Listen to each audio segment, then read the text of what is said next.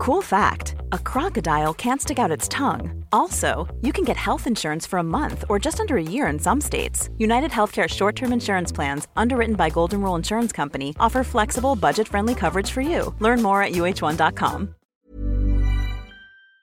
Por primera vez en más de una década, la Argentina de Javier Milei logra superávit presupuestario.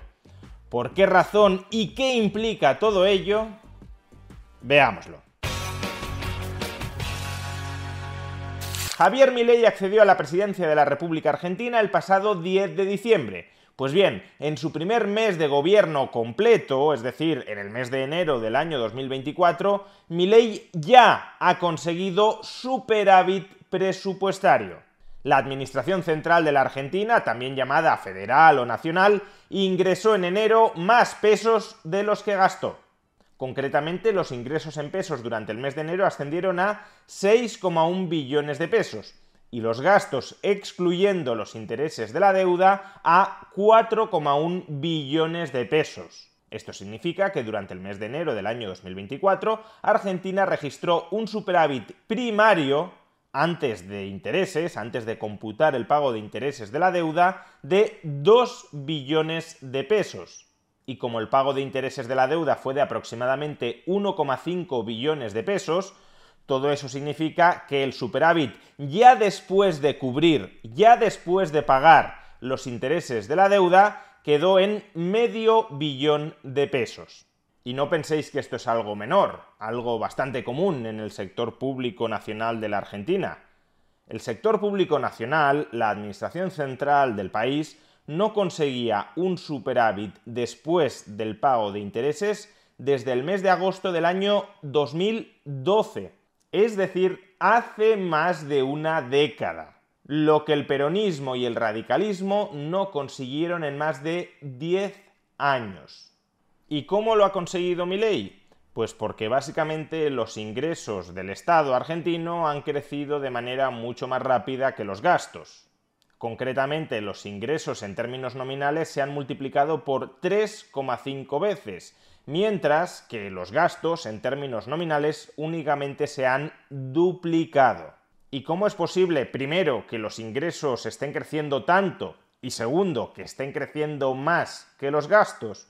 Bueno, la primera pregunta es muy sencilla de responder. Los ingresos están creciendo tanto no porque mi ley haya disparado estratosféricamente todos los impuestos, sino por la inflación.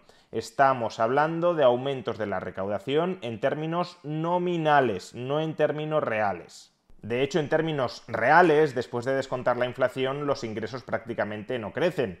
Como hemos dicho, en enero del año 2024 los ingresos nominales del Estado argentino fueron un 256% superiores a los ingresos del Estado argentino en enero del año 2023. Pero es que la inflación interanual acumulada en ese periodo es del 254%. Eso significa que en términos reales los ingresos del Estado argentino durante el último año apenas han crecido un 0,5%. La clave de la gestación de este superávit presupuestario, por tanto, reside en los gastos. Durante el último año, enero 2023, enero 2024, los gastos del sector público nacional de la Argentina han aumentado de nuevo en términos nominales un 114%. Y claro, si la inflación acumulada en este periodo, como hemos dicho, es del 254%, eso equivale a un recorte del gasto real de más del 15%. ¿Y cómo ha conseguido Javier Milei recortar el gasto real tantísimo? Pues por un lado porque ha aprobado recortes del gasto nominal, por ejemplo, ha paralizado, ha suspendido todo el gasto en obra pública, o también ha eliminado prácticamente las transferencias discrecionales a los gobiernos provinciales. Eso por un lado, recorte nominal, no ya real, sino nominal de ciertas partidas del gasto, y a su vez congelación nominal de otras partidas del gasto, como el sueldo de los empleados públicos o las pensiones. Si tú congelas el gasto nominal mientras la inflación sigue creciendo, eso equivale a un recorte real de ese gasto sin recortarlo en términos nominales. ¿Y por qué alcanzar un superávit presupuestario es tan decisivo, es tan significativo, es tan importante para la economía argentina? Pues porque es la condición sine qua non para la reconstrucción monetaria y financiera del país. Por un lado, si el gobierno argentino tiene un superávit persistente, no solo en el mes de enero, sino el resto de meses del año y el resto de años de ahora en adelante, entonces el gobierno argentino, en la medida en que está ingresando más de lo que gasta, incluyendo en el gasto los gastos financieros, entonces el gobierno argentino, como digo, se vuelve solvente, tiene capacidad para devolver su deuda y si el gobierno argentino tiene capacidad para devolver su deuda, sucederán dos cosas. La primera es que podrá volver a emitir deuda en los mercados financieros en condiciones de normalidad, si es que lo necesitara para afrontar algún tipo de gasto extraordinario. Y la segunda, más importante para lo que nos ocupa, es que podrá refinanciar la deuda que ya ha emitido hasta el momento en condiciones financieras más ventajosas reduciendo por tanto el pago de los intereses que como ya hemos visto supone un porcentaje muy elevado de todos los gastos del gobierno. Concretamente los gastos no financieros del gobierno central son alrededor de 2 billones de pesos y los intereses 1,5 billones de pesos. Casi la mitad del presupuesto del gobierno central argentino se va a pagar intereses. Por tanto, reducir esa factura es fundamental para poder aumentar otros gastos o idealmente para bajar impuestos. O si no se aumentaran gastos ni se bajaran impuestos, para mejorar todavía más la solvencia del Estado argentino. Porque cuanto más caiga el gasto en intereses, más aumentará el superávit. Hey, it's Paige DeSorbo from Giggly Squad. High quality fashion without the price tag. Say hello to Quince. I'm snagging high-end essentials like cozy cashmere sweaters, sleek leather jackets, fine jewelry, and so much more. With Quince being 50 to 80% less than similar brands. And they partner with factories that prioritize safe, ethical, and responsible manufacturing. I love that. Luxury quality within reach. Go to quince.com slash style to get free shipping and 365-day returns on your next order. quince.com slash style. Millions of people have lost weight with personalized plans from Noom, like Evan, who can't stand salads and still lost 50 pounds. Salads, generally, for most people, are the easy button, right? For me, that wasn't an option. I never really was a salad guy. That's just not who I am. But Noom worked for me. Get your personalized plan today at Noom.com. Real Noom user compensated to provide their story. In four weeks, the typical Noom user can expect to lose one to two pounds per week. Individual results may vary. One size fits all seemed like a good idea for clothes. Nice dress. Uh, it's a it's a t-shirt. Until you tried it on. Same goes for your healthcare. That's why United Healthcare offers a variety of flexible, budget-friendly coverage for medical, vision, dental, and more. So whether you're between jobs, coming off a parent's plan, or even missed open enrollment, you can find the plan that fits you best. Find out more about United Healthcare coverage at uh1.com. That's uh1.com. financiero. Y por otro lado, este superávit financiero, si tiene un carácter persistente, es la solución al problema de la inflación en Argentina. Démonos cuenta, en el mes de enero del año 2024, el gobierno central de la Argentina ha ingresado medio billón de pesos argentinos más de los que ha gastado. ¿Eso qué significa? ¿Eso a qué equivale? Pues eso significa que el gobierno argentino ha retirado de circulación medio billón de pesos solo en el mes de enero, porque los ha ingresado de más y no los ha vuelto a gastar. Por tanto, ya de entrada hay una reducción de la oferta monetaria en pesos. Si la inflación se debe a que hay demasiada moneda en relación con la demanda de la misma, que tú reduzcas la cantidad de moneda contribuye a estabilizar el valor de esa moneda.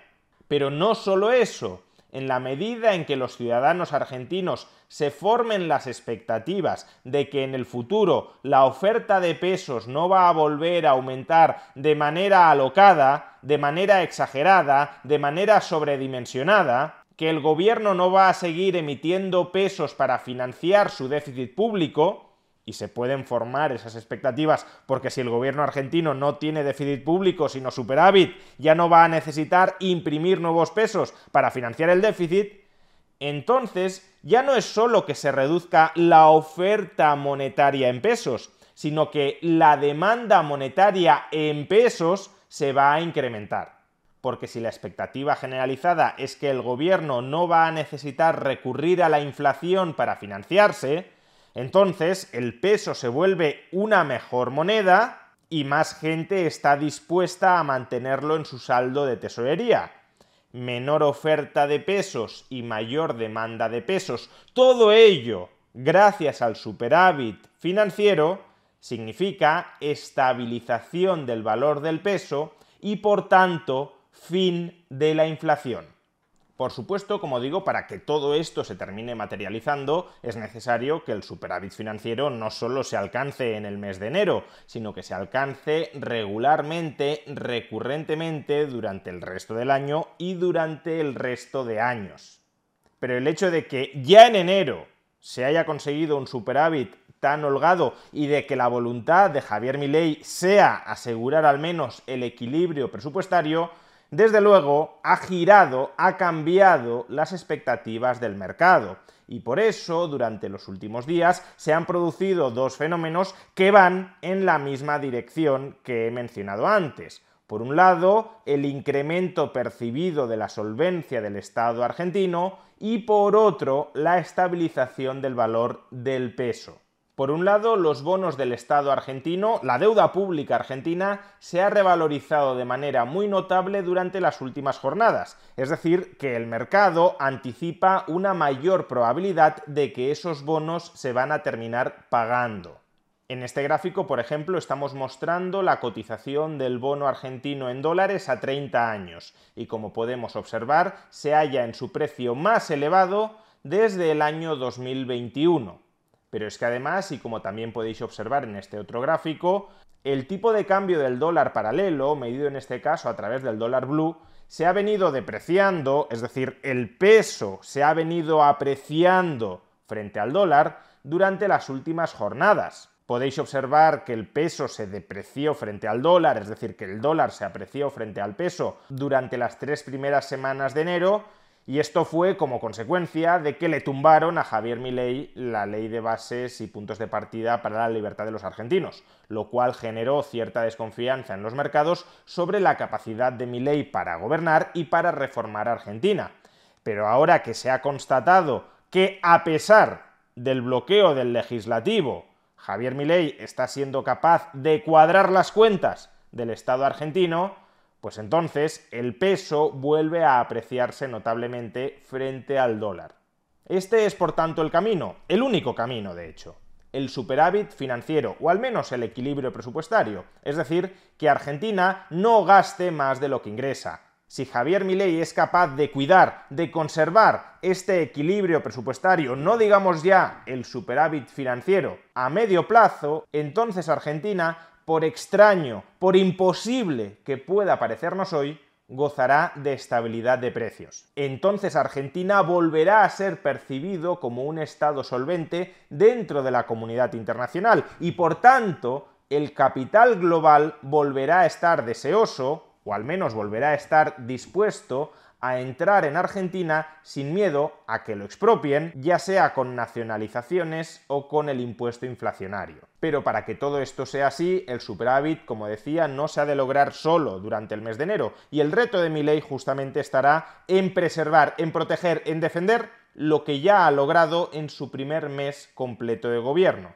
la inflación ha licuado muchas transferencias, como las pensiones, como los sueldos públicos, y estos colectivos van a empezar a ejercer presión para aumentar esos ingresos en términos nominales, para recuperar poder adquisitivo. A su vez, la recesión de la economía argentina, derivada no solo del necesario ajuste presupuestario, sino también de que la oposición ha bloqueado la ley de bases y puntos de partida para la libertad de los argentinos y por tanto ha bloqueado la perspectiva de que Argentina crezca atrayendo inversiones a sectores desregulados, esta recesión previsiblemente también impactará negativamente en los ingresos. Por tanto, si los ingresos se erosionan en el futuro y los gastos aumentan, este superávit presupuestario podría quedarse en una flor de enero. Y si eso es así, todas las dinámicas virtuosas que hemos visto que ya se están desatando